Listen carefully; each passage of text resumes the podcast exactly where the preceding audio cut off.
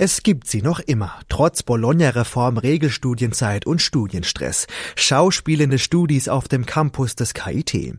Das Theaterensemble der Fakultät der Geistes- und Sozialwissenschaften, kurz Geistsotztheater, präsentiert diesmal Johann Nestreus Liebesgeschichten und Heiratssachen. Wovon das Stück handelt und wie das Geistsotztheater arbeitet, hat Radio KIT-Reporter Frank Winkler vom Leiter der Aufführung Hannes Gürgen bei der Probe vor Ort erfahren.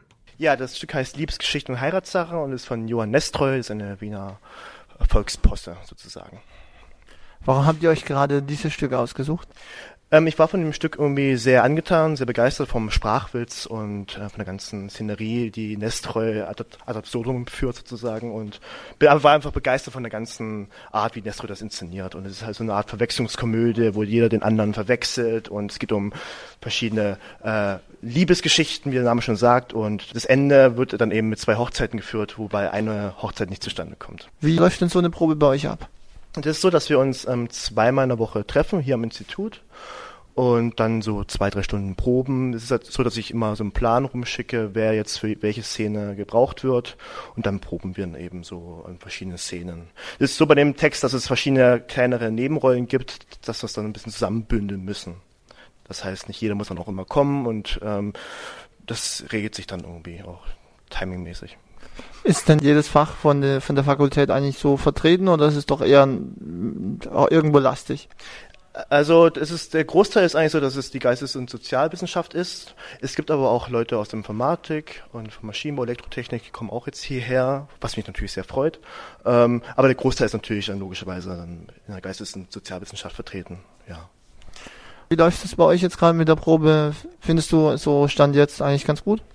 Bei uns ist es jetzt so, dass bei dem Stück natürlich was ergänzend dazukommt. Also wir haben ja nicht nur einen Theatertext, der äh, inszeniert werden muss, sondern wir haben auch, wie es bei Nestor üblich ist, verschiedene kleinere Liedeinlagen. Das heißt, zu dieser Aufführung wird eben auch ein Streichquartett äh, hinzukommen.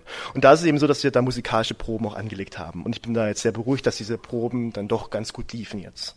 Und ansonsten sind wir mit dem Probenplan eigentlich ganz gut dabei. Wir werden jetzt am Samstag einen kompletten Durchlauf machen im Studentenhaus. Und äh, dann sind ähm, am 12. April äh, schon die ersten Aufführungen, am 12. April die Premiere eben im Studentenwerk. Habt ihr auch schon, schon mal ein bisschen weiter gedacht? Ist es irgendwie angelegt, dass ihr dann nächstes Jahr auch wieder ein Stück macht? Also Normalerweise ist es so gewesen, dass eigentlich pro Semester irgendeine Inszenierung vom Geistestheater eigentlich anläuft. Das ist natürlich jetzt ein bisschen ein größeres Stück wie mit Nestor mit fast 13 Schauspielern plus äh, Musikern natürlich noch. Es wird dann wahrscheinlich immer so sein, dass da äh, jemand äh, Interesse hat und dann selber eigene Initiative macht und dann ein Stück inszeniert. Das kann ich aber noch nicht absehen und je nachdem, wer Interesse hat, ist jeder gerne eingeladen, bei den Proben äh, vorbeizukommen und sich da einzubringen. Gerne natürlich. Wie findest du denn zurzeit, wie die Proben ablaufen? Gut, ja, wir haben so die erste Einführungsphase gemacht und jetzt geht es quasi ja mehr so an die Feinheiten. Die Rollen sind alle vergeben worden und ja, es macht Spaß. Wunderschön ist eine super Probe und es macht sehr viel Spaß und äh, jetzt habe ich auch wieder die Zeit nach den Prüfungen. Proben hier im Geisthaustheater machen immer sehr viel Spaß. Es ist eine schöne Truppe, mit der wir hier zusammenarbeiten und ich denke auch, dass das Projekt wirklich äh, viel Potenzial bietet. Und ich kann einfach nur allen Zuhörern empfehlen, sich das Stück anzuschauen. Am 12. April ist Premiere. Und äh, ja, lasst euch überraschen von Liebesgeschichten und Heiratssachen. Das waren die Studis und Schauspieler des Geistholztheaters zu ihrem Stück von Johann Nistreu. Und nun folgt für euch als kleiner Vorgeschmack eine knapp zweiminütige Kostprobe aus dem Stück. Das ist nicht wahr. Das kann nicht sein. Gestehen Sie sofort, dass es nur ein Witz ist. Eine Lüge. Sie wollten sich einen Scherz machen, nicht wahr? nicht ich. Sie hat sich einen Scherz gemacht.